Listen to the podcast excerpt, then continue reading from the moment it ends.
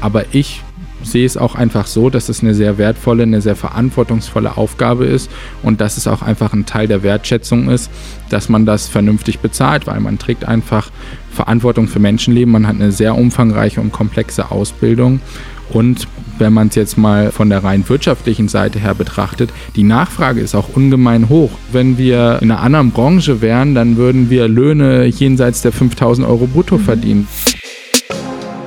Hallo, ich bin Eva Schulz und das ist Deutschland 3000. Hier verbringe ich immer so eine gute Stunde mit Menschen aus ganz verschiedenen Bereichen, irgendwo zwischen Pop und Politik. Mein Ziel ist, diesen Leuten so zu begegnen, wie ihr sie vorher noch nie gehört habt. Deutschland 3000 soll euch, mich und meine Gäste auf neue Gedanken bringen. Weil man, wenn man jemand anderes kennenlernt, auch immer ein bisschen was Neues über sich selbst erfährt. Diese Woche ist Alexander Jorde zu Gast und auch wenn euch dieser Name jetzt vielleicht nicht direkt was sagt, habt ihr ihn bestimmt schon mal gesehen. Alex ist nämlich der junge Pfleger, der 2017 vor der Bundestagswahl in einer Fernsehsendung mit seiner Frage an Angela Merkel mega viral ging und so das Thema Pflege und Pflegenotstand bundesweit auf die Agenda gesetzt hat. Ja, guten Abend, Frau Merkel. Äh, mein Name ist Alexander Jorde. Ich mache eine Ausbildung zum Gesundheits- und Krankenpfleger. Es gibt Menschen, die liegen stundenlang in ihren Ausscheidungen. Die Pflege ist so überlastet und sie sind seit zwölf Jahren an der Regierung und haben in meinen Augen nicht viel für die Pflege getan. Bis heute ist er immer wieder in Talkshows zu sehen und engagiert sich auch politisch für seine Branche. Und ich habe mir gedacht, warum sollen wir uns hier bei Deutschland 3000 nicht mal so ein einzelnes Thema für eine gute Stunde vornehmen? Eins, über das so viel gesprochen wird, über das man aber dann als Unbeteiligte manchmal echt nur noch schwer einen Überblick kriegen kann. Wusstet ihr zum Beispiel, dass Deutschland europaweit mit am schlechtesten abschneidet, wenn es darum geht, wie viele Patienten eine Pflegekraft betreuen muss? In Norwegen sind das im Schnitt 3,5, bei uns 10 und in der Nachtschicht oft noch erheblich mehr. Das wirkt sich zum Teil dramatisch auf die Qualität unserer Krankenhäuser und Altenheime aus. Was läuft da schief in Deutschland? Alexander und ich haben versucht, das mal auseinander zu klamüsern. Wie kam es dazu? Wer ist schuld? Und wer müsste jetzt was tun? Es ging klar um die Rolle der Politik, aber dann auch um private Krankenhäuser, warum Pflegekräfte untereinander so schlecht organisiert sind und natürlich auch um Alex ganz persönliche Erlebnisse. Ich habe in diesem Gespräch richtig viel gelernt und kann mir dadurch jetzt, glaube ich, auch viel besser eine Meinung bilden, wenn über Pflege in Deutschland diskutiert wird. Und genau das ist ja das Ziel von Deutschland 3000. Also, hier kommt eine gute Stunde mit Alexander Jorde. Wo kommst du gerade her? Ähm, ich komme jetzt gerade vom Essen. Mit wem? äh, alleine. Also äh, mein Kumpel muss ja dann heute zur Arbeit mhm. und ähm, ich bin dann eben noch schnell was essen gegangen, weil es dauert ja noch ein bisschen, bis ich jetzt nach Hause komme. Ja, also hast du ja einfach ein schönes Wochenende in Berlin gemacht und heute so einen halben Tag ja. für dich. Ja, genau. Ich habe mich ein bisschen äh, im Tiergarten bewegt und habe noch ein bisschen was gelesen und dann hatte ich eben noch Hunger und dann bin ich ja schon hierher gekommen. Ähm, ich finde das ist das erste Mal, dass wir das jetzt in diesem Podcast machen, ähm, dass wir jemanden wie dich einladen, der vor allem für ein Thema steht, ein politisches, und dass wir wahrscheinlich jetzt auch sehr ausführlich über dieses Thema mhm. sprechen werden. Und vor allem ein Thema, ähm, das beschreibst du auch in deinem Buch, das einem auf den ersten Blick in unserem Alter nicht unbedingt nahe ist. So, ne? Mhm. Ähm, wir sind bestenfalls kerngesund, laufen durch die Welt und haben mit Pflege eigentlich nichts zu tun. Und trotzdem schreibst du, kann das aber ja ganz, ganz schnell sich ändern. Wie? Ja, ja ich glaube, Berlin ist so ein bisschen das beste Beispiel dafür wenn man sich hier anguckt, wie die Leute fahren. Also das kann von einer Sekunde auf die andere gehen, dass man mit dem Fahrrad irgendwie zu spät bremst oder ein LKW einen übersieht und dann ist man flix irgendwie querschnittsgelähmt oder hat irgendeine andere Einschränkung und dann ist man von einem Tag auf den anderen Tag oder von einer Sekunde sogar auf die andere Sekunde für den Rest seines Lebens pflegebedürftig. Mhm. Und ähm, das zeigt natürlich, dass das was ist, womit man sich nicht gerne auseinandersetzt, weil das kein schönes Thema ist für die meisten Menschen, eigentlich für niemanden, aber dass es uns doch relativ schnell auch sehr akut und das auch als junger Mensch betreffen kann. Mhm. Ich habe dann auch im drüber nachdenken festgestellt, ah, so weit weg ist es eigentlich doch nicht. Meine Großmutter wird gepflegt,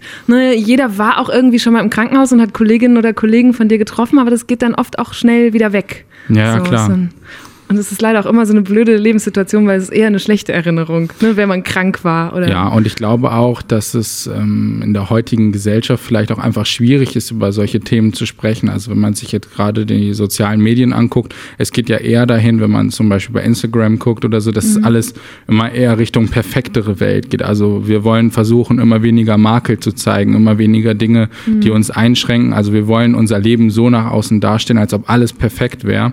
Und dann passt so ein Thema Pflegebedürftigkeit, Krankheit, die ja auch mit vielen Sachen verbunden sind, Ja. dann passt das Schwäche. da in diese Welt nicht so wirklich rein. Ich habe immer ein paar Entweder-Oder-Fragen dabei. Die würde ich bei dir jetzt einfach direkt an den Anfang stellen. Ja. Ähm, Früh- oder Nachtschicht? Oh, ich glaube, Spätschicht äh, trifft es am ehesten. Ja, die machst du lieber als die Ja, Früh- also ich schlafe gern lang aus. Nachtschicht finde ich tatsächlich ist sehr hart, also zumindest da erstmal reinzukommen, dann hat man wirklich fast nichts vom Tag. Und Frühschicht finde ich auch sehr anstrengend. Ich bin einfach nicht geboren, um um 4.30 Uhr aufzustehen. Kannst du dir, inwiefern kannst du dir aussuchen, was für Schichten du machst in deinem aktuellen Job? Ähm, man kann natürlich ähm, Wunsch, Wünsche äußern. Es gibt halt Mitarbeiterinnen und Mitarbeiter, wahrscheinlich häufiger eher die Mütter, die halt ähm, lieber Frühschicht machen, damit sie dann nachmittags da sind. Dann gibt es aber auch Leute, die lieber mehr Nachtschicht machen. Also man kann da schon Wünsche angeben, das kann auch durchaus berücksichtigt werden. Aber meistens ist es so, dass man alles mal macht und es wechselt ja auch viel durch. Von wann bis wann ist die Spätschicht denn? Äh, Spätschicht ist so von 13 Uhr bis 21 Uhr. Okay. Ah. Und wie weit wohnst du weg? Ich komme schon voll raus aus meinen Entweder-Oder-Fragen. Aber wie Ja. weit wohnst du weg von deinem aktuellen Arbeitgeber? Also ich, ich fange jetzt am 1.8. sozusagen beim neuen Arbeitgeber an und da wohne ich tatsächlich etwas weiter weg. Ich glaube, es sind so ungefähr 35, 40 Ah, okay. Kilometer. Ja. Ist halt Autobahn, was ich fahren muss. Erstmal, ähm, aber ist schon eine gute Strecke. Bis jetzt musste ich immer fünf Minuten mit dem Fahrrad fahren. Ja, das war das natürlich angenehmer. Aber ähm, ich fand es einfach interessanter, mal einen Wechsel zu machen und auch in einen neuen Bereich zu gehen. Dann. Mhm. In was für einen Bereich gehst du? Ähm, ich arbeite dann erstmal auf einer ähm, internistischen Intensivstation, also da, wo halt ähm, Menschen sind, die Erkrankungen der inneren Organe haben, die eine Sepsis haben oder sowas, äh, Nierenversagen und solche Sachen. Also den Bereich fand ich so am interessantesten und ich glaube, das wird ganz spannend. Ja. Gesetzlich oder privat versichert? Gesetzlich. Wer ist rhetorisch stärker, Christian Lindner oder Jens Spahn? Ich glaube Lindner. Und wer ist dir sympathischer? Ich glaube auch Lindner. Nicht politisch, aber so von der Art und. Weise vielleicht eher. Was kommt bei deinen Kolleginnen häufiger vor? Krankschreibung wegen Rückenleiden oder psychischer Belastung? Ich glaube, ähm, also das weiß ich jetzt gar nicht so genau. Ich würde eher sagen, wo darüber gesprochen wird, ist eher wahrscheinlich das Rückenleiden als über psychische Belastung. Scrubs oder Grey's Anatomy? Grey's Anatomy, Facebook oder Twitter? Twitter, YouTube oder Fernsehen? YouTube. Zeitreise in die Vergangenheit oder in die Zukunft? Ich würde eher sagen Vergangenheit. Und welche? Wo würdest du hinreisen? Oh, das ist ganz schwer. Also, was ich tatsächlich wirklich mal interessant finden würde, ist so wirklich, ich meine, man spricht immer viel in der Schule darüber, über äh, die Nazi-Vergangenheit und sowas, diese Zeit mal wirklich so zu sehen, auch wenn es wahrscheinlich sehr grausam ist, aber ich finde, wir können uns das immer zu wenig vorstellen. Und es gab mal, ähm, oder jetzt vor kurzem erst sowas, das fand ich wirklich sehr gut, das war bei Instagram. Da war so ein junges Mädchen, was sozusagen Instagram Stories in dieser Zeit damals gezeigt hat. Ich weiß nicht, ob du das auch ja, gesehen das hast. gesehen. Das die fand hieß ich, auch Eva in der Ja, Story. echt? Ach so. Ja, und es war richtig intensiv ich fand das sehr stark. eindrucksvoll, Ja. weil das einfach nochmal so ein bisschen mehr gezeigt hat, ähm, ja, wie das heute aussehen Ja. würde, dass man einfach nochmal so eine plastischere Vorstellung davon hat. Und ich glaube, in die Zukunft zu schauen, ist nicht so klug, weil dann weiß man ja, was passiert und das ist irgendwie keine schöne Vorstellung, wenn man, so nee, weiß ich nicht. Das ist ja wie, als ob man erfahren würde, an welchem Tag man irgendwann sterben wird. Das ist, glaube Mhm. ich, nicht gut für das eigene Leben. Das passt zu meiner nächsten Frage. Hoffnung oder Hoffnungslosigkeit? Ich hätte lieber Hoffnung, aber bin meistens eher hoffnungslos. Wirklich, bist du so ein Pessimist? Ja, ich bin eher, ich schwanke so zwischen Realismus und manchmal auch Pessimismus. Oh, da bin ich gespannt, wie sich das heute noch auf das Gespräch auswirkt. Teilen oder haben? Teilen. Und Uniformen so an sich sexy oder nervig? Definitiv. Also ich war ja auch. Äh, Was der, definitiv? Also ich finde äh, Uniform nicht schlecht. Also äh, ich, also auf mich hat es immer eine anziehende Wirkung gehabt. Also ich war ja selber auch bei der Marine und ähm, ich fand das immer cool. Also wir hatten dann damals auch, hier ist es ja immer, dann trägt man blau und sowas, aber wir waren ja auch im Mittelmeer und dort dürfte man dann halt auch komplett weiß tragen, also so eine weiße Marineuniform und ich fand das schon cool. Also ja.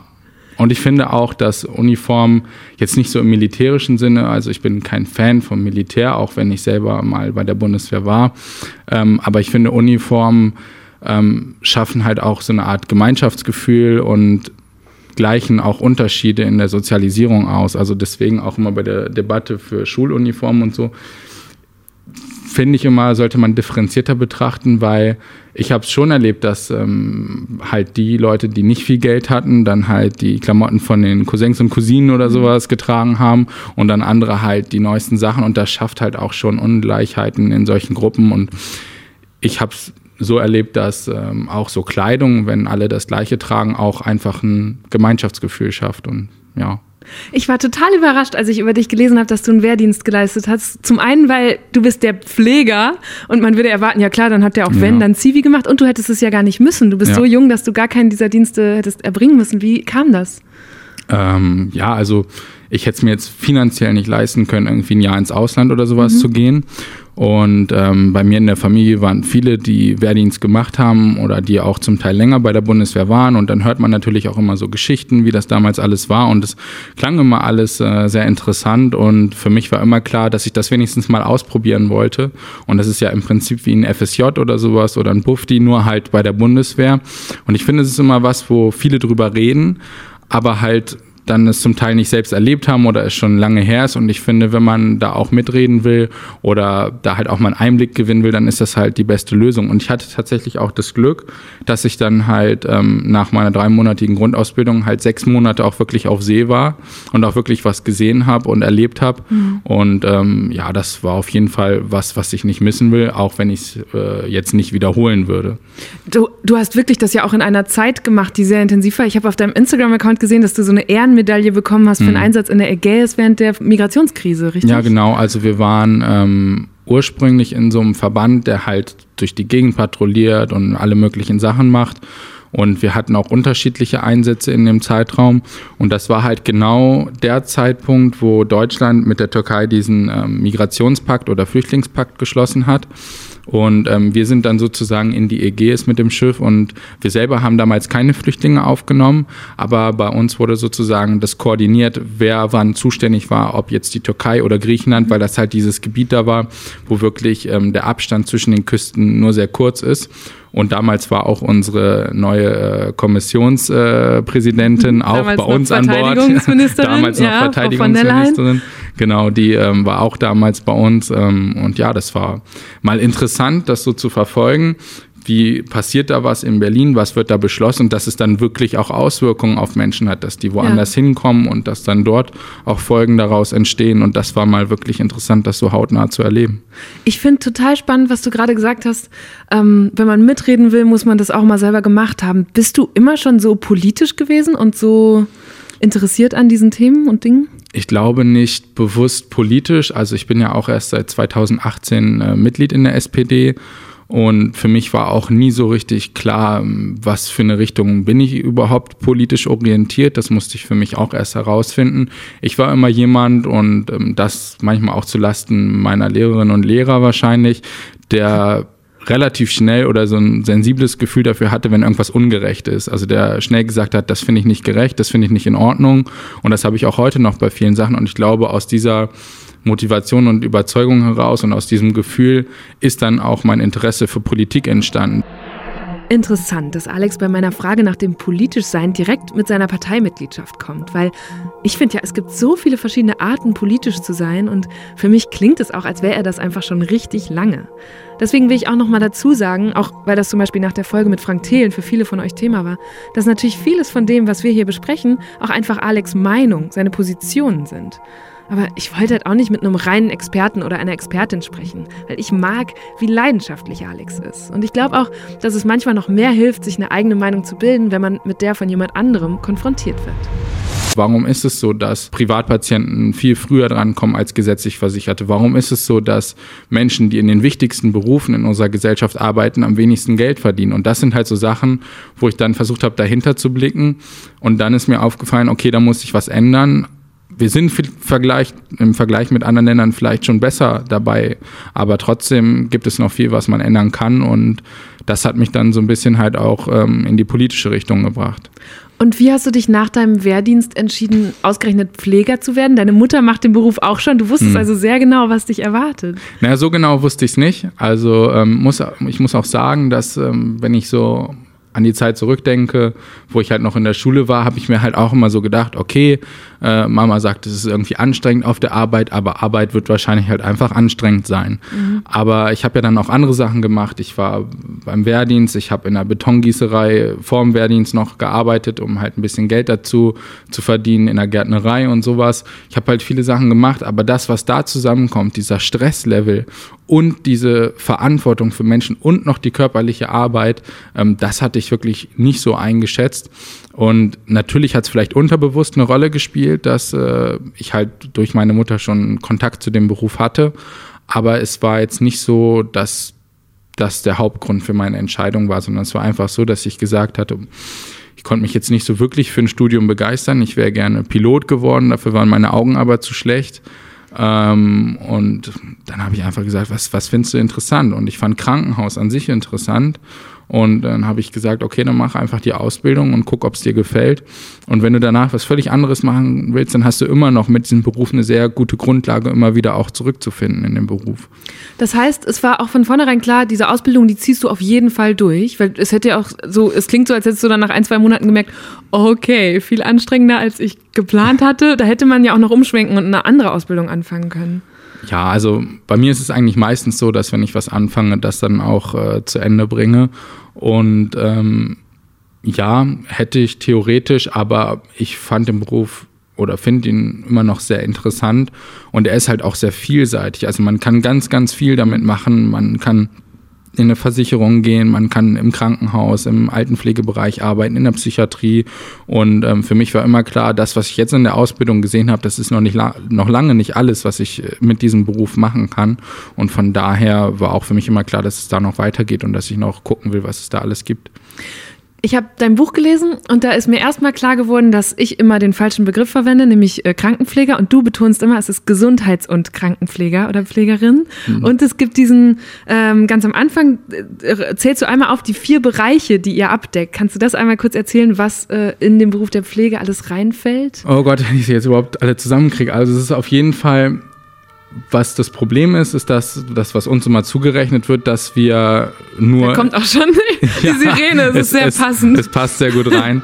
ähm, dass wir halt, wie man hier hört, ja. halt nur dann kommen, wenn es eigentlich schon zu spät ist, also wenn was passiert ist. Das ist halt das, was man im deutschen Gesundheitssystem auch so nach vorne stellt, dieses Kurative. Mhm. Aber Pflegen bedeutet eigentlich viel mehr und auch Gesundheit im Allgemeinen ähm, zu pflegen und, und zu unterstützen, bedeutet viel mehr. Das heißt, unsere Aufgabe ist es nicht nur dann sozusagen einzuschreiten, wenn es schon zu spät ist, sondern halt eben auch dafür zu sorgen, dass die Menschen imstande sind, ein gesundes Leben zu führen. Also, dass bestimmte Krankheiten gar nicht erst entstehen oder auch dann, wenn jemand ins Krankenhaus kommt, zum Beispiel mit einem, mit einem Bruch eines Beines oder so, dass wir dann halt durch Prophylaxen wie Thromboseprophylaxe oder sowas verhindern, dass noch weitere Folge Erkrankungen oder Komplikationen auftreten. Und das ist eigentlich der weitaus größere Teil oder der wichtigere Teil schon fast, den wir eben ausführen in unserer Arbeit. Und dann gehört natürlich auch dazu, eben die Menschen auch in diesem Verlauf auch zu unterstützen. Das ist auch das, was häufig immer viel mit Pflege ähm, verbunden wird, irgendwie die Hand von jemandem zu halten oder so.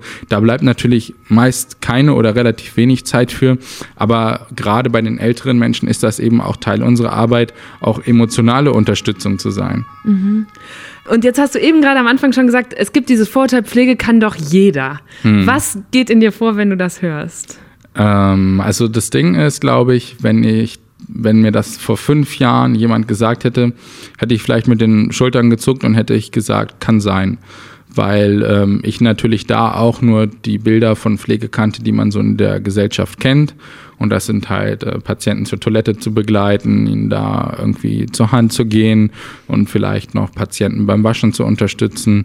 Ähm, aber Pflege ist natürlich weitaus mehr als das. Und um in der Pflege professionell arbeiten zu können, braucht man viele Fähigkeiten. Natürlich braucht man Empathie, um mit den Menschen umzugehen. Man braucht aber auch eine hohe Fachkompetenz. Das heißt, man muss viel über den Menschen wissen, viel über Erkrankungsbilder. Wir verabreichen ja auch Medikamente, ähm, auch wenn wir sie nicht anordnen, aber trotzdem müssen wir wissen, was tun wir da, was bewirken diese Medikamente, was gibt es vielleicht auch für Wechselwirkungen.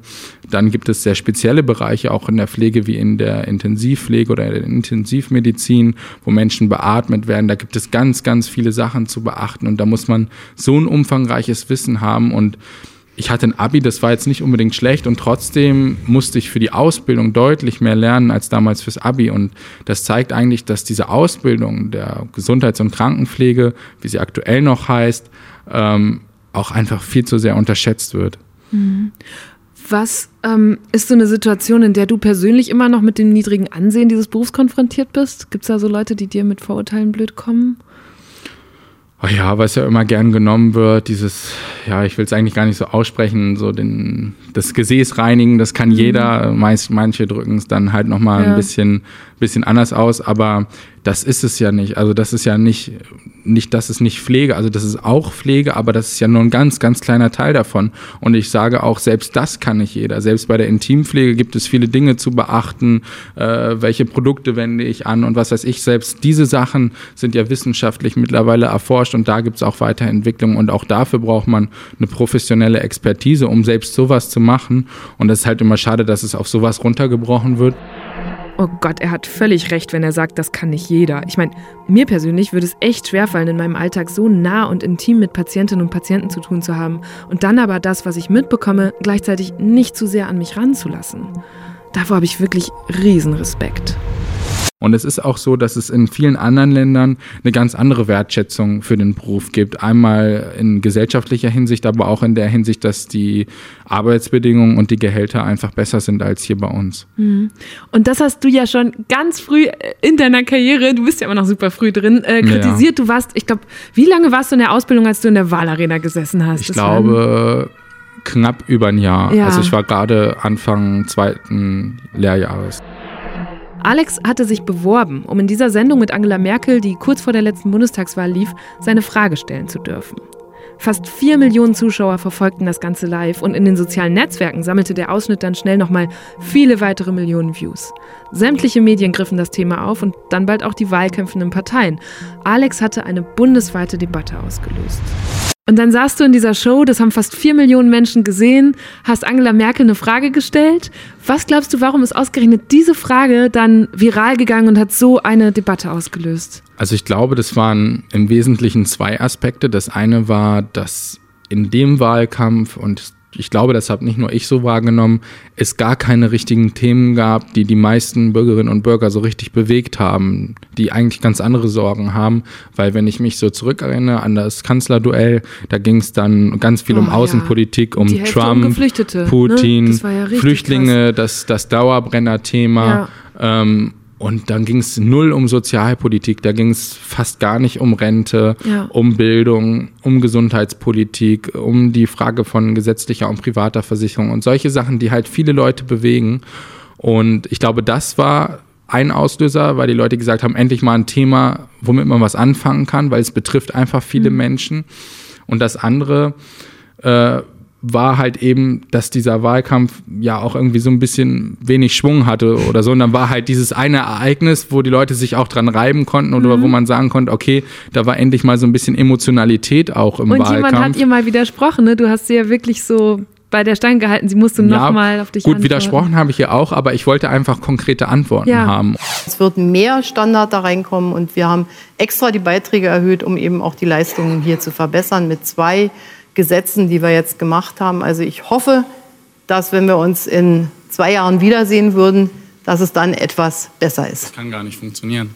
Warum Darf kann noch, es nicht funktionieren? Ja, wie wollen Sie es denn schaffen, dass in zwei Jahren schon mehr Pflegekräfte da sind? Die fallen nicht vom Himmel und man so, kann sie auch nicht alle wieder, aus dem Ausland gut, holen. Jetzt so, und jetzt frage ich Sie auch, wie möchten Sie es denn erreichen? Es fehlen 100.000 Pflegekräfte in Deutschland. Der Schnitt, der Altersschnitt auf den Stationen der Pflegekräfte liegt bei 45, wenn diese Generation noch in die Rente kommt. Und dann kommen jetzt in den nächsten Jahren noch mal circa eine Million Pflegebedürftige dazu. Das wird eine Katastrophe werden in den Krankenhäusern und in den mhm. Pflegeheimen. Ich glaube, das ist es, was auch gerade im Journalismus ähm, so ein bisschen fehlt aktuell. Da gibt es natürlich auch, auch gute und herausstechende Beispiele, aber so im Großen und Ganzen geht es halt relativ wenig um Inhalte, relativ wenig um Konkretes und ähm, wenn man sich jetzt mal die Tagesschau beispielsweise anguckt, da geht es dann immer nur um Personaldebatten. Wer ja. wird äh, Minister, wer ja. wird Staatsminister, wer wechselt wohin. Und da geht es eigentlich fast nie um Inhalte. Und das ist, glaube ich, ein großes Problem, weil damit gehen wir weg von den eigentlichen Problemen. Mhm. Es ist witzig, weil das ist jetzt quasi ein Vorwurf, den du damit indirekt auch mir machst. Das und weiß ich, kann, ich nicht. Naja, also ich bin ja Teil davon und ich habe aber ich ähm, finde das, ich sehe das auch so, also dass sich Journalisten ganz schnell und gerne in Spekulationen ver, verfangen. Nicht alle, aber viele, die dann es viel spannender finden, über so Postengeschacher zu berichten, anstatt über das, was am Ende hinten rauskommt. Aber gleichzeitig ist es eben auch oft schwer, das zu vermitteln, weil es in so einem Klein-Klein geht und so Gesetze, die Kompromisse sind und dann lang und kompliziert und einfach wirklich schwer in einem Tagesschaubeitrag zusammenzufassen. Ne? Ja gut, aber das, das ist, äh, meiner Meinung nach auch Aufgabe der Journalisten, mhm. sowas dann halt auch zu versuchen zusammenzufassen. Mhm. Und die Tagesschau geht 15 Minuten. Ich weiß nicht, warum die Lottozahlen da reingehören. Ich ja. weiß nicht, ähm, warum man jetzt zeigen muss, wie beliebt welcher Politiker ist. Das sind schon mal zwei Minuten, die könnte man rausstreichen und da hätte man schon mal mehr ja. Zeit Zeit, um konkret über was zu berichten. Und warum muss man jeden Tag über alles Mögliche berichten, sondern kann man sich einfach mal festsetzen auf ein paar Themenschwerpunkte und dann halt da auch ausführlicher darüber berichten. Und mhm. natürlich gibt es auch andere Möglichkeiten, dann beispielsweise eine verlängerte Tagesschau ins Netz zu stellen oder so. Man muss ja nicht alles immer so machen, wie es äh, bisher gewesen ist. Ja, das Gute ist, wir haben jetzt hier eine gute Stunde, ja. um über ein Thema zu sprechen, nämlich diesen Pflegenotstand. Du verwendest diesen Begriff ja auch. Ich glaube, die Politik ist damit noch zurückhaltend, oder? Weil das oh, also, ich glaube, mittlerweile haben sagen inzwischen anerkannt. Notstand? Das ja, ist ja auch mal so ein, ähm, was, äh, worin besteht dieser Pflegenotstand? Was sind die schlimmst wichtigsten Punkte? Naja, also dass das größte Problem und das, was den Notstand eigentlich an sich auszeichnet, in erster Linie für die Patienten, aber auch für uns Pflegekräfte, ist, dass zu wenig Pflegekräfte zu viele Patienten betreuen müssen oder im Altenpflegebereich halt zu viele äh, Bewohner. Und das bedeutet im Umkehrschluss, dass die Versorgung schlechter ist. Das heißt, sie werden, man hat deutlich weniger Zeit pro Patient oder pro Bewohner. Ähm, das bedeutet, dass ähm, die Qualität in der Versorgung darunter leidet. Und das bedeutet im Umkehrschluss auch, dass äh, Menschen mehr Komplikationen erleiden, dass Menschen mehr sterben auch. Das ist alles wissenschaftlich belegt. Und das passiert ja jeden Tag in Deutschland. Und auch vor ein paar Wochen, das kocht immer mal wieder hoch, ist natürlich ein Thema, was die Leute noch mal mehr sensibilisiert, als wenn es um alte Menschen geht. Ist leider einfach so, dass es auf den Frühgeborenen und Kinderintensivstationen auch Engpässe gibt und dass es dann immer wieder auch an den Universitätskliniken so ist, dass die nicht genügend Personal haben, um äh, die Betten freizuhalten sozusagen oder Betten zu belegen und dass dann auch Kinder, die diese intensivmedizinische Betreuung bräuchten, ablehnen müssen. Und es ist auch jetzt schon so, dass Kinder in Deutschland sterben, weil eben auf den Intensivstationen Situationen nicht genügend Personal zur Verfügung steht. Und das finde ich eigentlich so krass, dass ja. sowas nicht Dauerbrenner in den, in den Medien ist, weil es geht um jeden um jeden kleinen Scheiß wird irgendwie äh, ein großes Thema gemacht. Gerade auch wenn man sich Migration und Flüchtlinge anguckt, da frage ich mich manchmal, wenn die Leute überlegen würden, sie hätten keine Zeitung, kein Fernsehen, kein Radio, ob sie überhaupt was davon mitbekommen hätten von der in Anführungszeichen Flüchtlingskrise. Wenn man sich aber dann mal damit beschäftigt, dass Kinder in diesem Land sterben und dass das mal eben in so einer Nebenmeldung abgehandelt wird, obwohl wir das viertgrößte Bruttoinlandsprodukt der Welt haben und eins der fortschrittlichsten Länder sein sollen, dann frage ich mich, worauf diese Gesellschaft und auch die, die Medienlandschaft eigentlich Wert legt. Also ganz so heftig finde ich es nicht. Pflege ist inzwischen eigentlich ein Dauerthema in den Medien. Zu Recht. Aktuell fehlen 50.000 Pflegerinnen und Pfleger und insbesondere in der Altenpflege haben wir im ganzen Land Fachkräftemangel. Ein Großteil der Beschäftigten sind Frauen, die häufig in Teilzeit arbeiten. Jens Spahn, der Gesundheitsminister, hat letztes Jahr gesagt, dass schon viel gewonnen wäre, wenn die drei bis vier Stunden mehr pro Woche arbeiten würden. Unter den aktuellen Arbeitsbedingungen kommt das aber für viele nicht in Frage. Sie leiden ja so schon unter Stress, Überlastung und geringer Bezahlung. Die Zahl der Krankmeldungen liegt ausgerechnet im Pflegesektor weit über dem Durchschnitt. Was für eine Ironie. Wie konnte das denn überhaupt so weit kommen? Also war es immer schon so schlimm in der Pflege in Deutschland oder gibt es so Marker, von denen du weißt, an denen sich irgendwie was gedreht hat? So, so Kreuzungen. Ich, ich glaube, das war schon immer ein, Dauerbrenner-Thema. Also es, es gibt auch, wenn man zurückguckt, ich bin kein Historiker, aber ja. ich habe es ja auch so mitbekommen, dass es halt immer wieder auch schon Meldungen gab. Es gab sogar schon mal eine konzertierte Aktion Pflege vor 20 Jahren oder so. Und das zeigt ja, dass wir immer irgendwie wieder am selben Punkt landen. Und es ist halt auch und da kann man ja eigentlich einen größeren Bogen zu gesellschaftspolitischen Fragen schlagen. Was ist uns wichtig in unserer Gesellschaft? Was ist uns äh, soziale Arbeit wert? Was ist uns Pflege wert? Und es ist halt immer ein Problem, dass wenn ein Staat wie Deutschland beispielsweise um die 2000er-Wende rum in eine schwierige wirtschaftliche Situation rutscht, dass man dann sagt, was ist uns wichtiger? Wollen wir insgesamt prozentual mehr ausgeben für Pflege, für Gesundheit oder wollen wir das effizienter gestalten, aber mit dem Wissen, dass wir dann die Menschen schlechter behandeln? Was ist uns das wert? Und da muss ich leider auch sagen, dass zwar hat die CDU das am Anfang vorangebracht, Mitte der 90er Jahre, aber auch Rot-Grün hat es damals nicht wirklich behoben und hat es auch sogar noch verschärft. Und ähm, ja, das, das halte ich für sehr kritisch. Das Problem war damals, dass man gesagt hat, ähm, die Beiträge steigen immer weiter, weil die Gesundheitskosten gestiegen sind, dass wir das dann einfach gekoppelt haben an die Lohnentwicklung, dass wir gesagt haben, wenn die Löhne nicht steigen, dann dürfen auch die ähm, Ausgaben im Gesundheitswesen nicht steigen, was aber am Ende dazu führt, wenn mehr Leute Leistungen benötigen, dass es weniger Leistungen gibt. Deswegen werden heute auch keine Brillen mehr bezahlt, kein mhm. Zahnersatz. Es führt aber am Ende auch dazu, dass ähm, durch diese Fallpauschalen beispielsweise, wo für eine bestimmte Erkrankung ein bestimmtes Entgelt gezahlt wird, dass das dazu geführt hat, dass die Krankenhäuser Personal gestrichen haben. Und so haben sich über Jahre hinweg über 50.000 Stellen in der Pflege reduziert. Und das perfide finde ich, dass jetzt die Krankenhäuser, die die Stellen gestrichen haben, dass die jetzt sagen, ja, wir bieten ja die Stellen an, aber es will keiner mehr kommen. Wenn ich aber 20 hm. Jahre immer mehr Personal streiche, so dass es für die Leute, die noch da bleiben, immer anstrengender wird, dann muss ich mich auch nicht wundern, wenn dann irgendwann keiner mehr kommen will. Ja. Das heißt, was, was müsste jetzt passieren und wer müsste jetzt aktiv werden? Was ist deine dringendste Forderung? Ich glaube, das große Problem ist, dass es einfach im Moment keine Lösung gibt, die von jetzt auf gleich das Problem behebt. Ich glaube, wir müssten was ich ganz interessant finde, was einige Städte ja gemacht haben, den Klimanotstand ausrufen, mhm. finde ich ja auch vollkommen legitim. Ich könnte mir auch etwas Ähnliches halt bundesweit oder zumindest landesweit auch ähm, für die Pflege vorstellen, dass man halt sagt, okay, wir entwickeln gleichzeitig langfristig Konzepte, wie wir das ändern können, wie wir das besser machen können, wie wir langfristig Strukturen entwickeln können, um halt eine gute Pflege zu sichern und das Gesundheitssystem zu stärken. Aber wir brauchen jetzt Akutmaßnahmen. Da würde ich beispielsweise sagen, dass wir jetzt beispielsweise übergangsweise einen Pflegemindestlohn von 25 Euro meinetwegen die mhm. Stunde einführen. Da werden ganz viele wieder auf die Hütten steigen und sagen, ja, es ist ja nur Pflege und guck mal, was der Handwerker verdient und so. Dann sage ich den Leuten, ihr habt die Wahl. Entweder ihr zahlt jetzt was dafür oder in zehn Jahren gibt es keinen mehr, der diesen Beruf machen will. Weil in den nächsten zehn Jahren werden 20, 30, vielleicht sogar 40 Prozent der Leute, die auf den Stationen arbeiten, in Rente gehen. Und dann wird keiner mehr diese Arbeit leisten können, die da entsteht. Und das wird man auch nicht auffangen können, indem man ein paar Leute aus dem Kosovo holt oder weiß ich nicht woher. Das versucht Jens Spahn gerade, der will tausend ja. Leute im Jahr dort herholen. Ja, ja, ja, weil auch die Leute brauchen eine pflegerische Versorgung.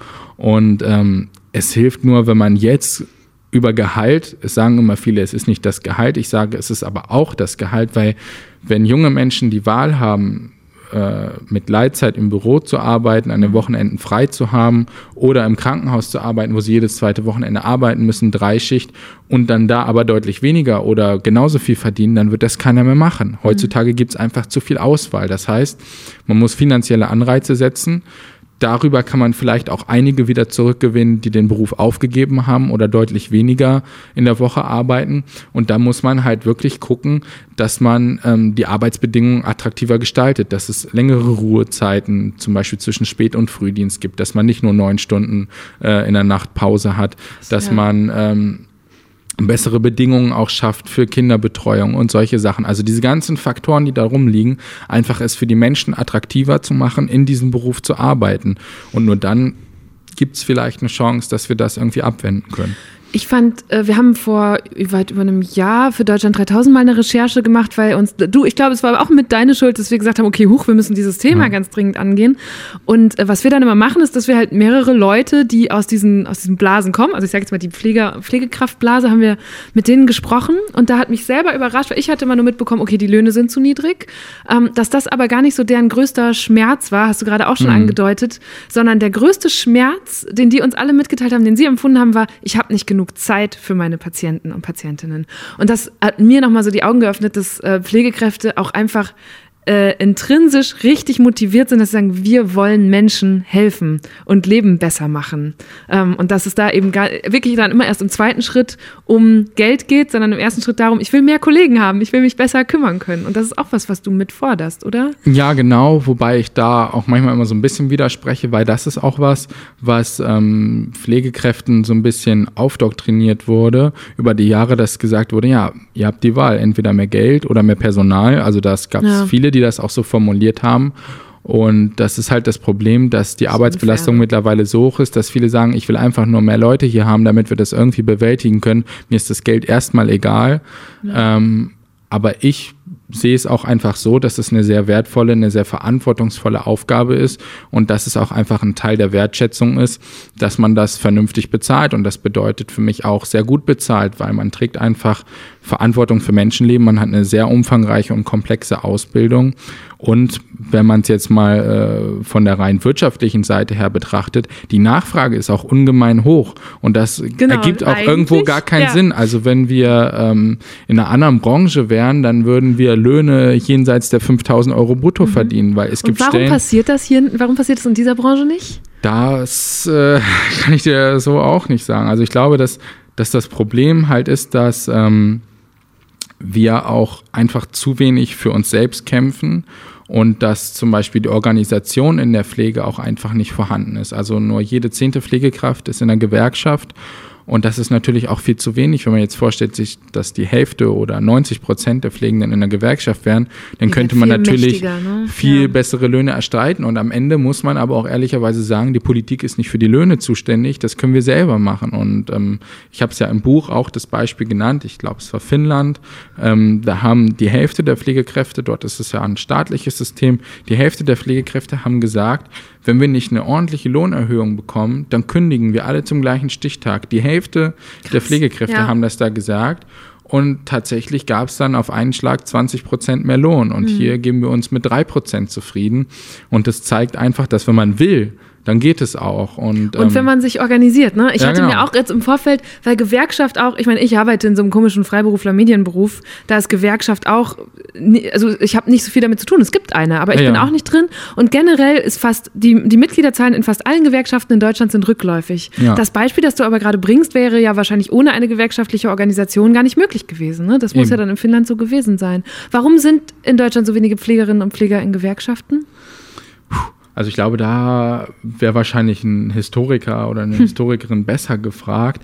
Aber natürlich glaube ich, dass es auch viel damit zu tun hat, wo dieser Beruf herkommt. In Deutschland kommt, glaube ich, viel aus so einer kirchlichen Tradition heraus. Also, dass es früher tatsächlich etwas war, wofür man nicht direkten Gegenwert erhalten hat wie ein Lohn, sondern halt wie so eine Art inneres äh, Sozialversicherungssystem in so einem Mutterhaus und mhm. sowas. Also, man hat sich gegenseitig versorgt, aber es war auch irgendwo so, so ein göttlicher Dienst oder sowas. Also halt, einfach des Helfens wegen. Und das passt natürlich nicht in so eine moderne Dienstleistungsgesellschaft. Und natürlich hat sich der Beruf auch so ein bisschen daraus emanzipiert, aber eben noch nicht so umfangreich wie vielleicht andere Branchen, die da schon deutlich selbstständiger waren. Und vielleicht liegt es auch ein Stück weit daran, dass es ein Beruf ist, in dem sehr viele Frauen arbeiten. Ich glaube, es sind so 85 Prozent ja. ungefähr. Das ist natürlich sehr viel. Und wenn man sich halt auch die Struktur anguckt, wie, wie Frauen in der Arbeitswelt halt verortet sind. Es war ja bis vor relativ kurzer Zeit, wenn man das so nennen will, sogar noch so, dass Ehemänner die Genehmigungen geben mussten, dass Frauen äh, überhaupt arbeiten dürfen. Und das ist natürlich so, dass die Frau dann da vielleicht auch eher unemanzipierter war als jetzt vielleicht der Stahlarbeiter oder so.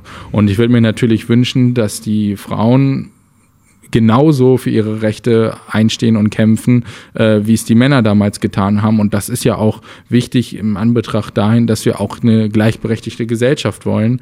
Und ähm, von daher würde ich mir einfach wünschen, dass wir das in Zukunft schaffen, uns besser zu organisieren, weil natürlich ist der Blick in die Vergangenheit auch immer interessant, aber wir haben ja jetzt alle Möglichkeiten. Es hindert uns ja niemand daran, uns zu organisieren.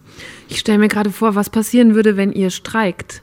Weil, also es gibt ja schlimme Streiks, die die ganze Gesellschaft betreffen, wenn irgendwie bei der Bahn gestreikt wird, wenn bei der in den Kitas gestreikt wird, dann ne, da muss man sich umorganisieren, da muss ich irgendwie dann doch das Auto nehmen oder ich muss selber, dann tun Eltern sich zusammen und versuchen die Kinder selber zu betreuen, aber wenn ihr streikt, ich kann nicht die Kanüle wechseln, die Medikamente einstellen und so weiter. Ja. Also ginge das überhaupt? Was, was würde denn passieren, wenn ihr einen Streik ausrufen Also ich glaube würde? schon, dass es ginge. Ich glaube, im Altenpflegebereich ist es deutlich schwerer, weil die können ja nicht einfach irgendwie später nochmal wiederkommen ja. oder so. Die sind halt da und darauf angewiesen, genauso wie im, im ambulanten Bereich.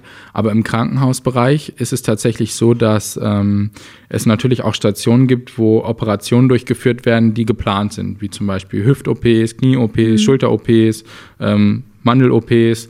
Äh, und das sind halt so Sachen, die können halt auch mal vier Wochen warten. Ist natürlich unangenehm für die Leute, aber man muss dann auch ganz klar sagen, ähm, da kommt niemand ernsthaft zu Schaden.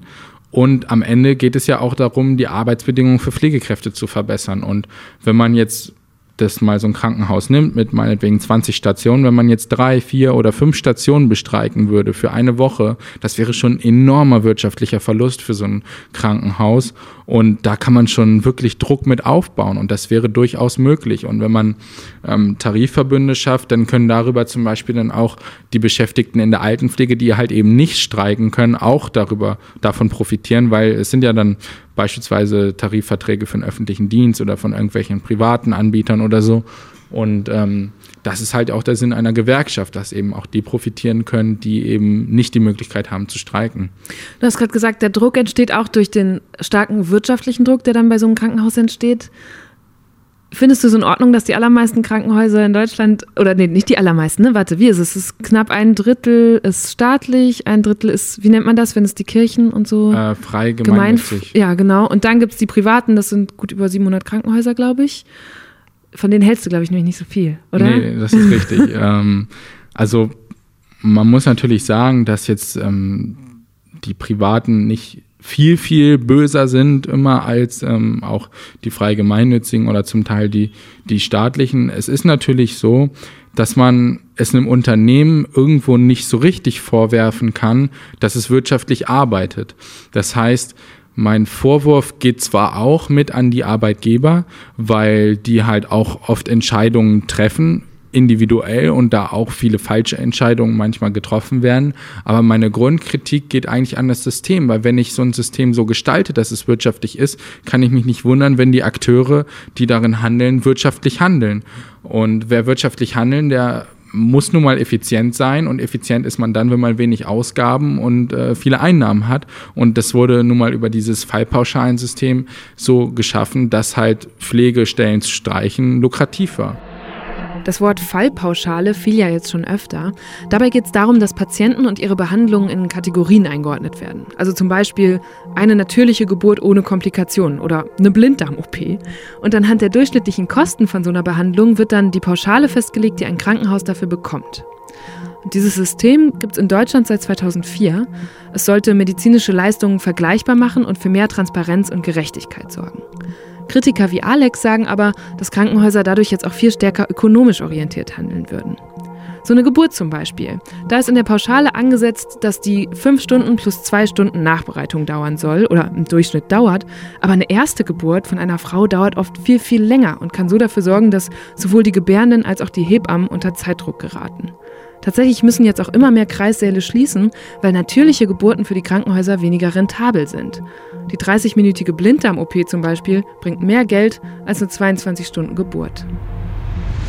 Ich bin halt auch einfach der Überzeugung, so grundsätzlich von meiner Idee, wie eine Gesellschaft aussehen soll, dass die Dinge, die jeder Mensch zum Leben braucht, wo er nicht sagen kann, das ist ein Luxusgut für mich, da zählt für mich zu Versorgung mit Wasser, mit Internet, mit Strom, und Gesundheitsversorgung, Feuerwehr, Polizei. Das sind so Sachen, die leistet man, leistet man sich nicht, weil es ein Luxus ist, mhm. sondern weil die halt benötigt werden, damit die Menschen in Würde leben können.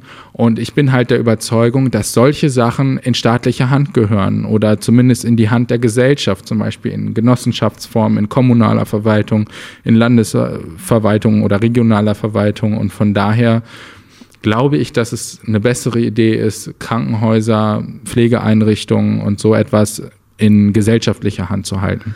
Es ist nur ja leider auch nicht immer ein Garant dafür, dass es dann auch besser läuft. Ne? Manchmal passiert dann eher was, dass Sachen viel langsamer und umständlicher organisiert sind ja, oder schwerfälliger. Das vielleicht schon.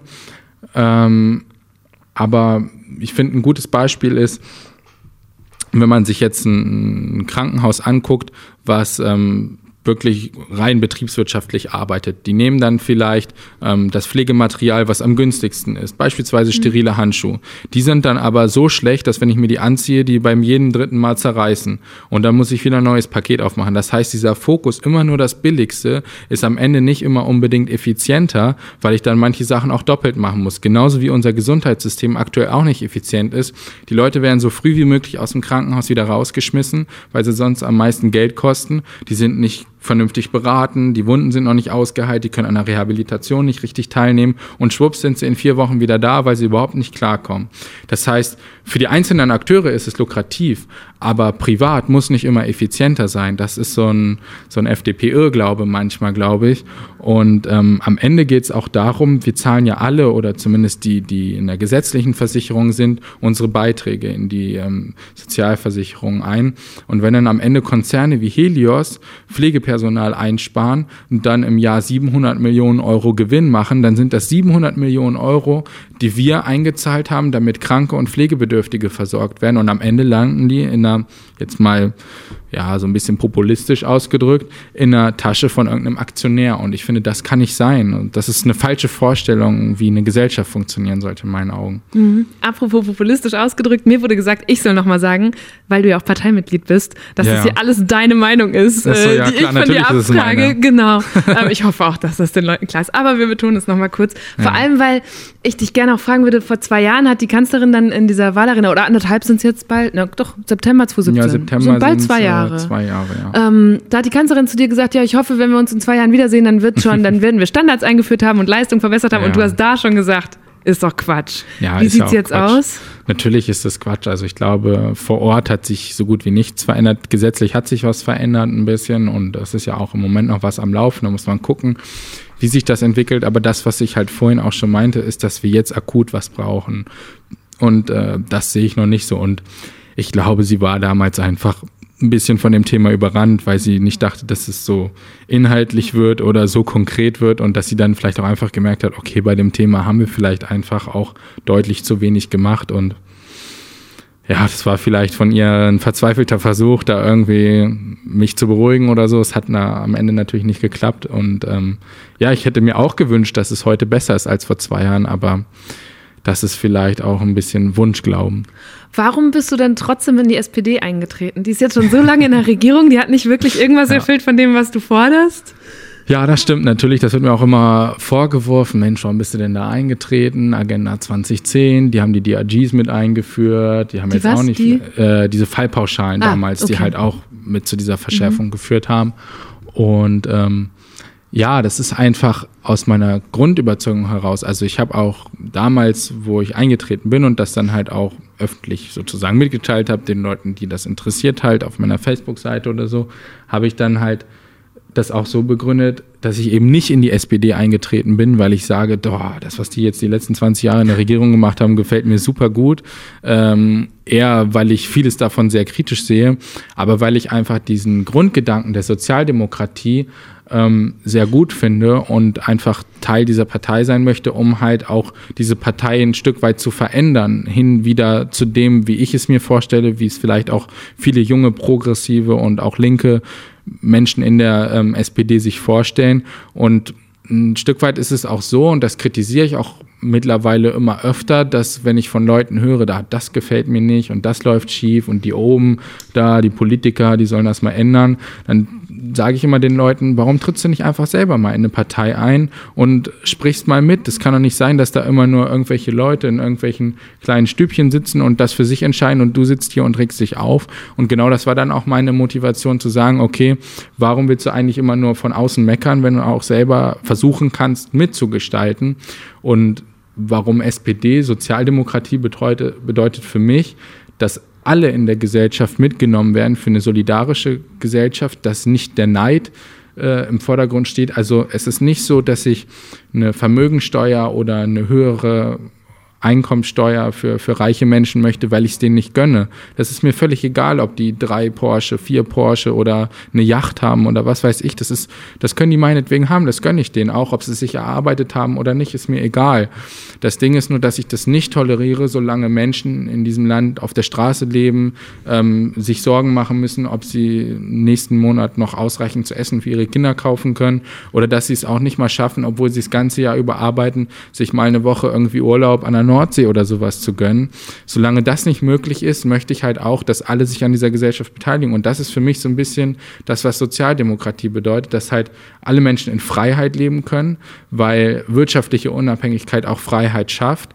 Und dass halt die Gesellschaft einfach solidarisch untereinander ist. Du sprichst jetzt sehr in diesem Wertegerüst, für das die Partei steht und mit dem du dich ja offenbar sehr, sehr gut identifizieren kannst. Aber wie ist es, seit du da drin bist, mit dem, also was bringt dir das oder was bringt nicht nur dir das, sondern anderen dein Engagement in dieser Partei? Was passiert dir da konkret? Also man muss natürlich, und das muss ich auch sagen, ist gar nicht mal so einfach, sich erstmal in so einer Partei zurechtfinden. Was gibt es für Gremien? Wie sind die Strukturen aufgebaut? Wie funktioniert es überhaupt, dass ich eine Idee habe oder ein Thema habe, was mich bewegt, was, wo ich was ändern will, dass das irgendwann mal in das Programm der Partei kommt und mal dann auch in der Regierung umgesetzt wird? Und ich habe da einfach für mich einen Bereich gefunden, den ich sehr interessant finde. Es gibt so eine Arbeitsgemeinschaft, die beschäftigt sich halt mit Gesundheitsfragen oder halt mit dem Gesundheitssystem. Und ich fände es schon interessant, dann da zusammenzusitzen und dann hat man da jemanden, der ist Jurist, beschäftigt sich aber mit gesundheitlichen Fragen. Dann ist dann Klinikbetreiber, daneben sitzt dann auch noch eine Pflegekraft, ein Physiotherapeut und man überlegt einfach zusammen, wie können wir das System besser gestalten. Und ich profitiere ganz viel davon, indem ich einfach von anderen Leuten mehr erfahre, auch andere Blickwinkel bekomme, weil auch äh, jemand, der im Vorstand einer Klinik sitzt, ist ja kein böser Mensch, weil er im Vorstand sitzt, sondern kann ja auch durchaus einen, sehr guten Gedanken dahinter haben, aber ist einfach auch in wirtschaftlichen Zwängen gefangen. Und ich profitiere da ganz viel von, weil ich einfach andere Blicke halt sehe und ich kann halt versuchen, meinen Blickwinkel als Pflegeauszubildender oder jetzt angehender Berufseinsteiger dort mit einzubringen und ich sehe mich ähm, nicht als das, was mich manchmal irgendwie Leute bezeichnen, als einen Experten oder so. Ich habe das nicht studiert, ich habe zwar mal ein bisschen was gelesen, aber ich bin jetzt auch nicht derjenige, der das Universalwissen auf diesem Gebiet hat, sondern ich kann halt Dinge einbringen, wie ich sie in der Ausbildung sehe und jetzt als Berufseinsteiger. Und ich glaube, das ist immer wichtig, dass man alle Blickwinkel hat und alle Facetten irgendwie, die in so einem System drin sind. Ich habe mal geguckt, wie stark dein Blickwinkel im Bundestag repräsentiert ist. Da, es gibt so Auflistungen, wo die Berufe der Abgeordneten drauf mhm. drin sind. Und es sind ja im Moment 709 Abgeordnete und da sind elf dabei. Äh, die in medizinischen oder heilkundlichen Berufen arbeiten. So wird das zusammengefasst. Das heißt, ich gehe davon aus, dass es auch Ärzte, Ärztinnen sind. Mhm. Und zwei Pflegerinnen habe ich aber gefunden, unter anderem Emmy Zollner von der CSU, die ist mit ja. 26 schon in den Bundestag gezogen. Ähm, Braucht es mehr Praktikerinnen im Bundestag? Definitiv. Also ähm, das ist auch was, was ich ähm, häufig kritisiere, was aber auch so ein bisschen dem Berufsumfang von Leuten geschuldet ist, die halt zum Beispiel in der Pflege arbeiten, dass halt in der Politik sehr viele Juristen sind, mhm. sehr viele Lehrer oder Verwaltungsangestellte, also Berufe, in denen es besser möglich ist, sich halt Freiräume für politische Arbeit zu schaffen. Das muss man halt auch einfach so sehen, als wenn man jetzt in einem Dreischichtsystem arbeitet. Für mich ist es auch immer schwierig, irgendwie so Termine, die weiter hinausgehen als einen Monat irgendwie zu planen, weil man weiß noch nicht, wie ist der Dienstplan es, also bei mir kann es ja jede Sekunde im Monat, die ich planen will, sein, dass ich da theoretisch arbeiten muss. Es mhm. gibt ja keinen Raum, also ich habe jetzt mal einen Urlaub geplant, wo ich wirklich sagen kann, da habe ich definitiv frei in einem halben Jahr oder so. Und das macht natürlich auch schwierig, irgendwie Politik zu gestalten. Und ich finde, man merkt es aber auch oft, gerade jetzt zum Beispiel auch beim Thema CO2-Steuer, dass halt die Leute, die da was entscheiden, manchmal auch so ein bisschen der Blickwinkel derjenigen fehlt, die halt 40 Stunden die Woche arbeiten, zwei Kinder haben und irgendwie zu Hause sich um die Sachen kümmern müssen. Ich mache niemanden Vorwurf, dass er Jurist ist, Politiker und im Bundestag sitzt, aber ich finde auch so ein Bundestag sollte die Gesellschaft auch in seiner Vielfalt repräsentieren. Das heißt, im Punkto Migrationshintergrund, Geschlechtergleichheit, ähm, mit Menschen mit Behinderung und halt eben auch Berufe. die facettenreichen Berufe. Ich will auch ja. einen Maurer im Bundestag haben. Ich will auch einen Zahnarzt, genauso einen Investmentbanker, aber was weiß ich nicht, vielleicht auch jemanden, der vorher Hartz IV empfangen hat. Also ich möchte wirklich, dass auch im Bundestag die gesamte Bandbreite abgebildet wird, weil ich das einfach auch für wichtig halte. Das heißt, wie lange noch, bis du mal kandidierst?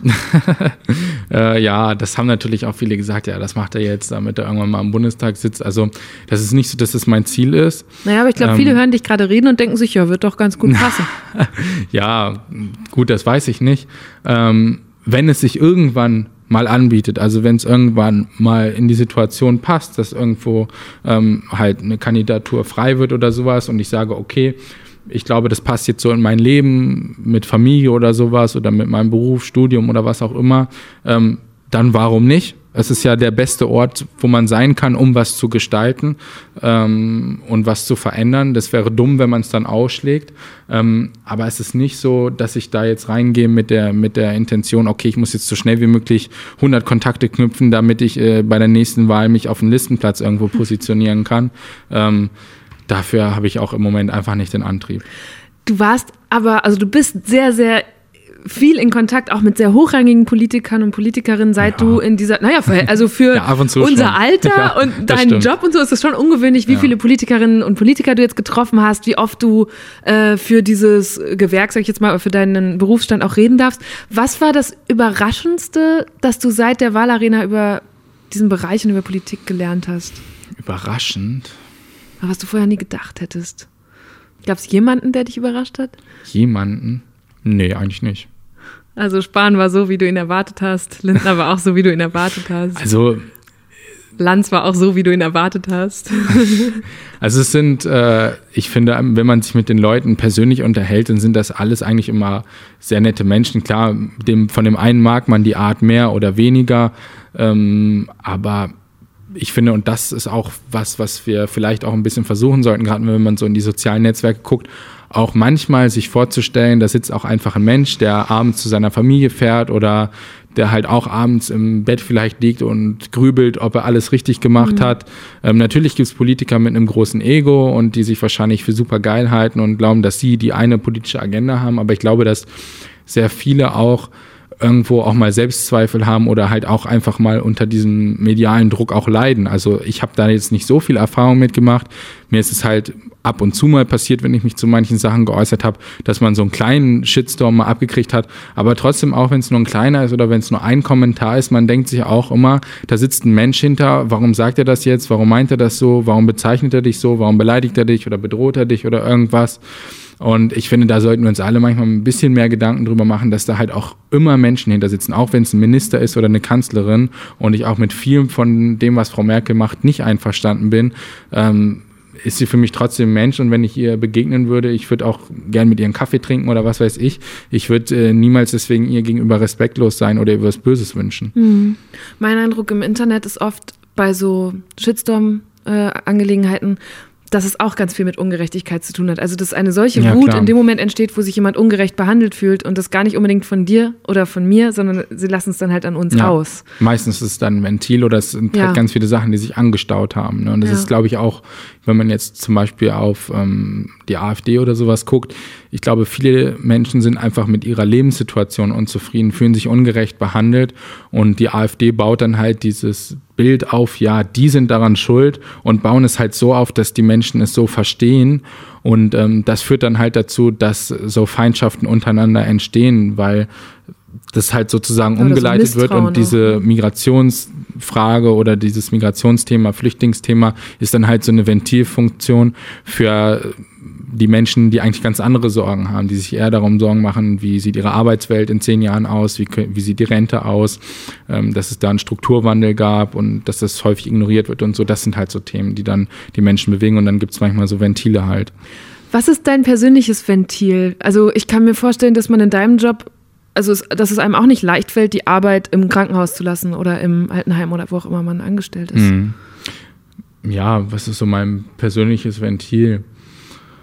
Schwierig zu sagen. Also ich habe jetzt nicht so ein Ritual, was ich mache. Ich glaube, es ist halt einfach Ablenkung. Also jetzt so die letzte Zeit habe ich jetzt nicht so viel Sport gemacht, aber sonst mache ich eigentlich ganz gerne auch so ein bisschen Sport, Laufen oder was auch immer. Einfach sich körperlich betätigen, auch wenn man das ja bei der Arbeit dann häufig hm. schon genug gemacht hat. Ähm, ja, was lesen oder sich mit Freunden über andere Sachen unterhalten. Einfach irgendwas, was einem zum Lachen bringt. Also ich glaube, Lachen ist immer so ein bisschen das, was einen so ein bisschen von allen Sorgen irgendwie wegholt. Und ähm, ja. Ich, ich, ich habe jetzt in meinem Kopf geht natürlich sofort der Spruch an, Lachen ist die beste Medizin und es wäre sehr ja, schön. Ich glaube tatsächlich, ja? dass es auch, also ich finde für die Psyche ist das, glaube ich, sehr wichtig, oft und äh, auch über alles Mögliche zu lachen. Mhm. Aber es bleibt trotzdem auf der Strecke in Deutschland im Krankenhaus, oder? In eurem Alltag? Also das Lachen? Nö. Ja, ich, also. hab, ich muss gerade dran denken, ich habe diese Doku gesehen, in der du unter anderem nach Norwegen fährst und ja. dir da mal anguckst, wie deine Kollegen und Kolleginnen arbeiten. Und da hast du gesagt, hier wird viel mehr gelacht, alle sind entspannter. Ja. Woran liegt das da und warum läuft das bei uns nicht so gut wie bei denen? Ja, das ist, äh, glaube ich, auch sehr vielseitig. Zum einen ist es da natürlich so, wie ich es vorhin beschrieben habe, dass dort halt die Kliniken nicht privat sind, die haben keinen wirtschaftlichen Druck. Klar müssen die auch insgesamt wirtschaftlich arbeiten. Die können auch nicht das Geld zum Fenster rausblasen, aber ähm, da ist dieser Druck einfach nicht so hoch. Und dort sind die Personalschlüssel komplett anders. Also in Deutschland äh, sind es im Krankenhaus im Schnitt 13 Patienten, die von einer Pflegekraft betreut werden. Dort sind es vier bis fünf. Ähm, Im Intensivbereich sind es noch deutlich weniger. Da ist es meistens so, dass eine Pflegekraft einen Patienten betreut, manchmal sogar zwei Pflegekräfte einen Patienten. Das kann man sich hier gar nicht vorstellen. Es ist einfach das klingt in dem Buch, wie ich es schreibe und auch so, wenn ich es manchmal erzähle, wie so ein bisschen, ja, da schmückt er jetzt so ein bisschen aus. Aber das ist wirklich so, wenn man da reinkommt in diese Klinik, das ist eine ganz andere Atmosphäre. Da merkt man wirklich, okay, hier würde ich gerne als Patient liegen. Also nicht so, dass man gerne ins Krankenhaus will, aber dort stellt man sich es sehr schön vor, dort zu sein. Da fahren die Leute mit dem Cityroller irgendwie durch die Flure und so. Das ist also wirklich, das ist äh, wie in einer ganz anderen Welt, und wenn man da Wie finanzieren die das? Könnten wir das auch hinstellen hier? Also ich finde, also ich fand es ein bisschen kompliziert, das rauszufinden damals, wo ich das recherchiert habe, weil Norwegen ist ein relativ kleines Land, auch wenn es flächenmäßig reich, sehr ne? groß ist. Ja, das ist nicht das Thema. Klein in Bezug darauf, weil ich nicht so viele Quellen gefunden habe, die ich ja, verstanden ja, habe. Vieles ja. auf Norwegisch. Und ähm, was ich so rausgefunden habe, war, dass die so eine Art Sozialfonds haben, wo alle einzahlen den gleichen Prozentsatz, also Arbeitnehmer, Arbeitgeber zahlen einen höheren Prozentsatz. Und der Unterschied ist zu Deutschland, dass erstens da alle einzahlen und zweitens es äh, keine Beitragsbemessungsgrenze gibt. Bei uns ist es so, wenn man mehr als 4.500 irgendwas verdient, dass man jeden Euro, den man danach verdient, dass man da prozentual keine Beiträge mehr darauf zahlt. Das heißt, ich mit einem normalen Einkommen zahle ungefähr 10 Prozent meines Einkommens für Pflege- und Krankenversicherung. Wenn man jetzt 10 Millionen im Monat verdient, dann versichert man sich entweder privat oder ich sage mal 10 Millionen im Jahr, 10 Millionen im Monat ist ein bisschen unrealistisch. Sagen wir, der verdient dann ungefähr 800.000 im Monat. Der macht es dann entweder privat und ist vollkommen raus aus dem Solidarsystem oder er zahlt halt nur anteilig von diesen 4500 irgendwas. Das heißt, jemand, der das Hundertfache von dem verdient, zahlt trotzdem das Gleiche an ähm, mhm. Sozialversicherungsbeiträgen beziehungsweise Krankenversicherungsbeitrag. Das heißt, dass diejenigen in der Gesellschaft, die viel haben, die viel Einkommen haben, sich kaum beteiligen an der Finanzierung unseres Gesundheitswesens. Zu, ja. Und das ist natürlich auch eine Ursache mit dafür, dass in Norwegen deutlich mehr Geld auch zur Verfügung steht. Und deswegen bin ich auch dafür, dass wir in Deutschland halt auch Steuermittel hinzuziehen oder Überlegungen anstellen, diese Beitragsbemessungsgrenze anzuheben, umzuwandeln oder irgendwas in der Art, um eben halt alle gleichermaßen auch an der ähm, Gesundheitsversorgung zu beteiligen. Gibt es Kollegen und Kolleginnen, die dich kritisieren? Ja. Und wofür?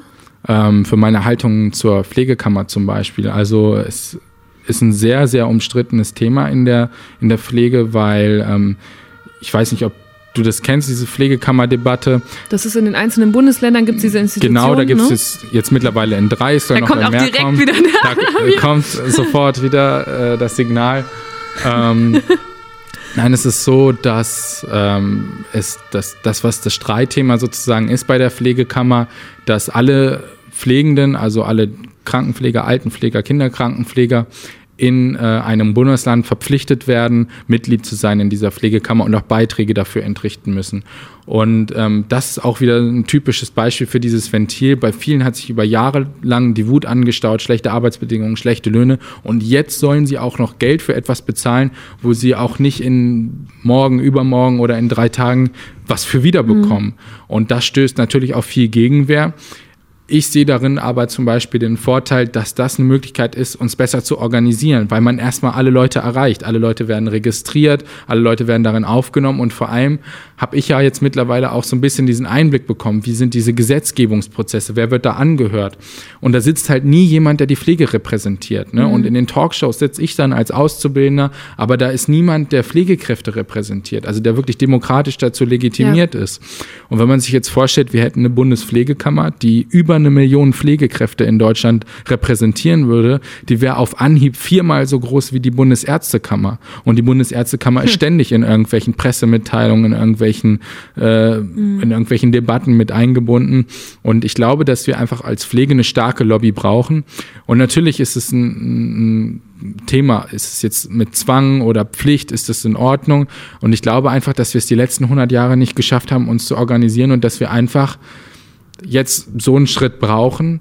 Aber das ist halt was, was sehr umstritten ist. Und dafür habe ich tatsächlich auch äh, sehr, sehr viel Kritik bekommen. Jetzt nicht direkt von Kollegen, mit denen ich gearbeitet habe, aber sehr viel über soziale Netzwerke und das auch in einer sehr harten äh, Art und Weise, was ich dann auch nicht in Ordnung fand und mich bei manchen Leuten auch gefragt habe, ob es wirklich in Ordnung ist, dass solche Leute in der Pflege arbeiten, so wie die sich da dann im Internet äußern. Das fand ich wirklich bedenklich.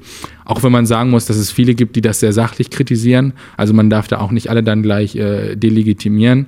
Ähm, trotzdem ist das eine sehr ähm, brisante Debatte.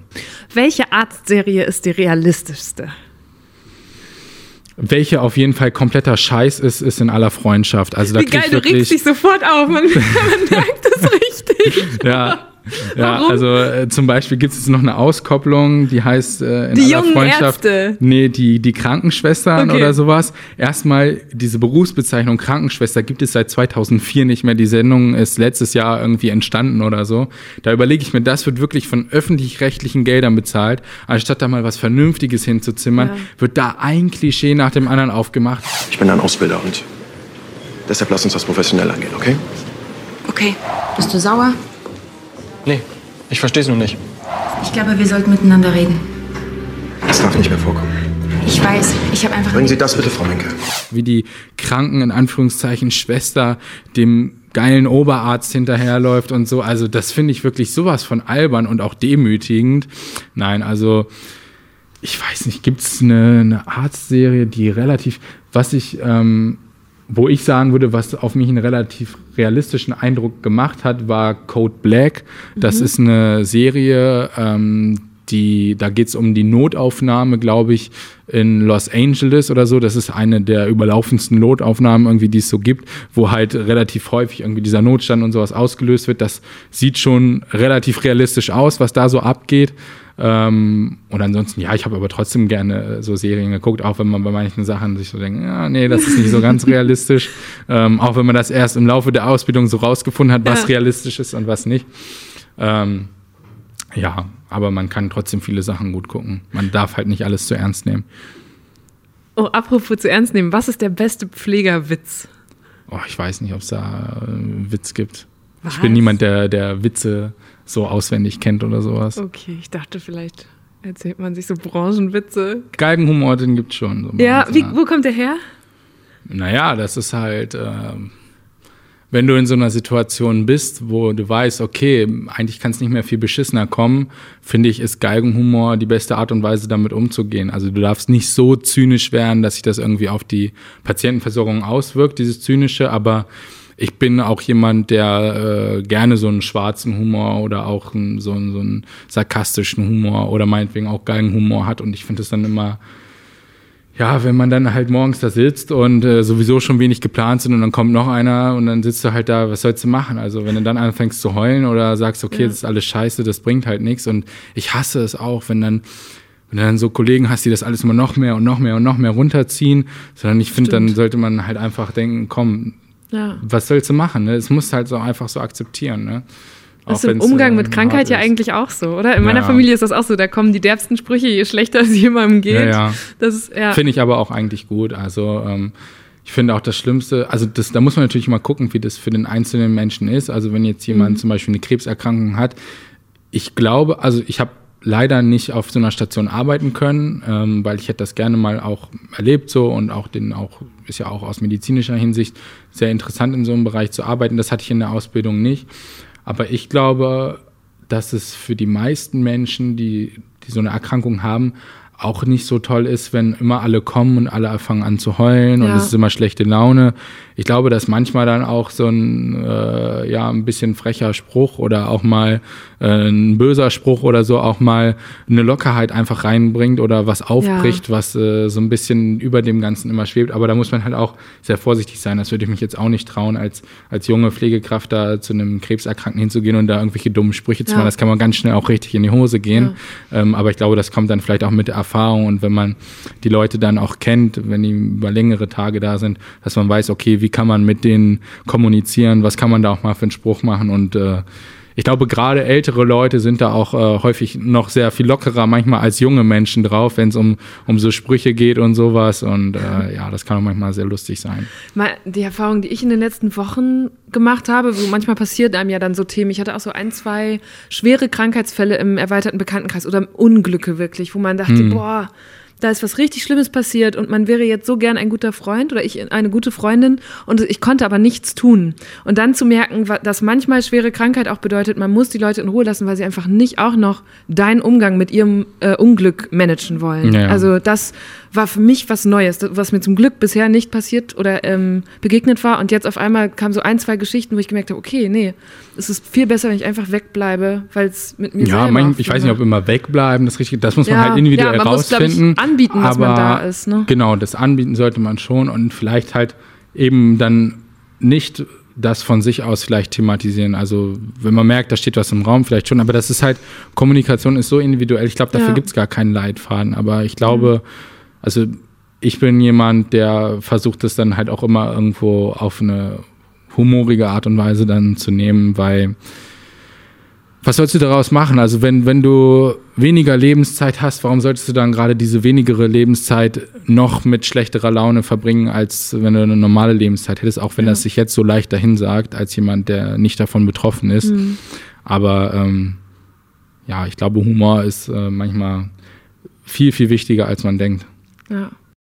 Ich muss sagen, auch nachdem du das jetzt so eine Stunde lang nochmal erzählt hast, ich glaube, es gibt gar nicht viel in deinem Beruf, worum ich dich äh, beneide, weil ich finde, ich habe da großen Respekt vor. Es ist sehr, sehr viel Anstrengung und sehr viele Herausforderungen. Aber um diesen Aspekt, dieses mit anderen Generationen im Austausch sein und viel besser mitbekommen, was die Breite der Gesellschaft beschäftigt, darum beneide ich dich schon. Das finde ich spannend, dass das deinen Alltag Hm. prägt. Ja, ich glaube, das ist auch wirklich der Faktor in dem Beruf, wo ich auch sagen muss, das ist somit das Emotionalste und auch das ähm, Tollste an dem Beruf, dass man wirklich das Leben in seiner ganzen Bandbreite sieht. Also man ist immer sonst sehr beschränkt auf sich selbst und natürlich gibt es auch Berufe, die, die sehr viel mit anderen Menschen in Kontakt stehen, aber da sieht man ja wirklich alles. Also jetzt in der Ausbildung hat man nochmal eine größere Bandbreite als später, wenn man dann auf einer Station wahrscheinlich ist.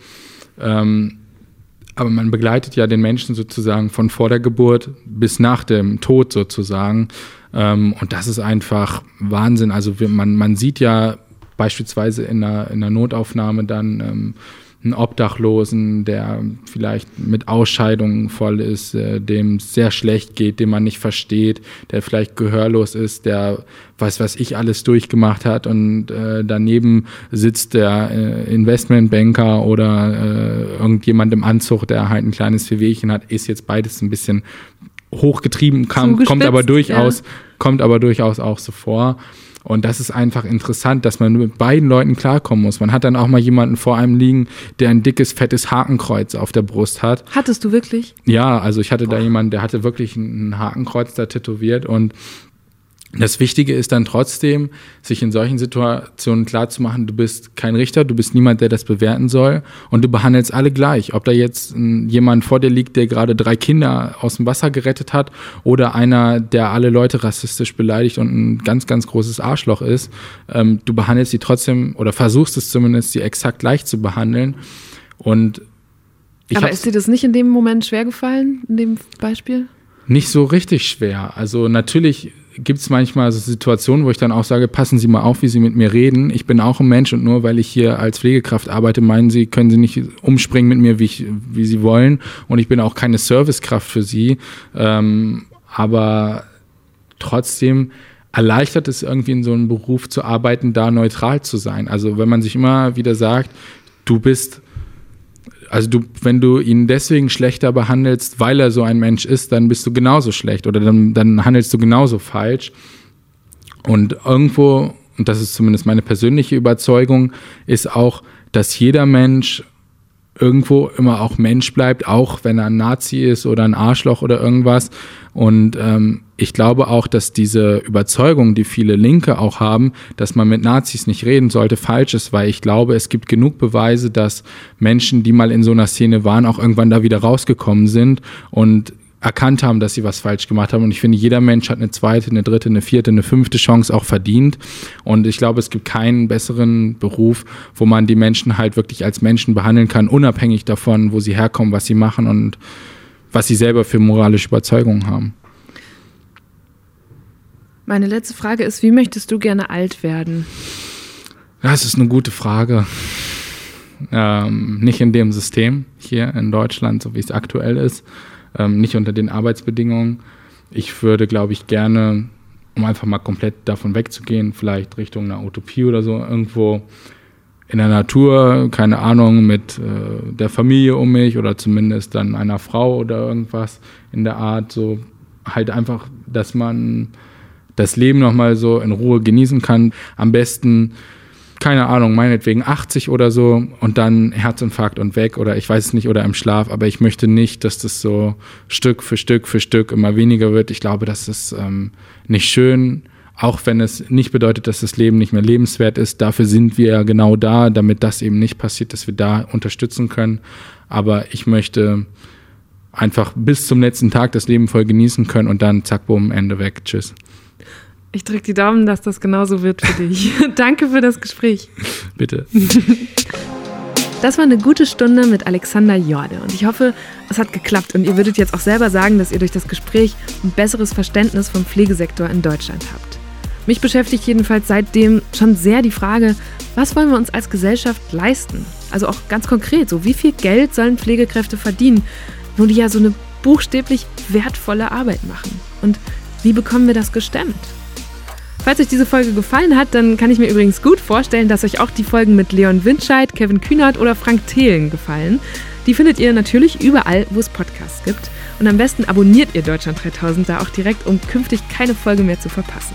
Jeden Mittwoch gibt es nämlich eine neue gute Stunde mit mir, Eva Schulz. Und für die ganz Ungeduldigen veröffentlichen wir jetzt sogar schon immer vorab am Dienstag um 17 Uhr exklusiv in der ARD Audiothek. Also, bis hoffentlich nächste Woche. Macht's gut! Deutschland 3000 ist ein Podcast von 1Live, Bremen Next, Das Ding, Fritz vom RBB, MDR Sputnik, Enjoy, Puls, UFM, Unser Ding und Funk.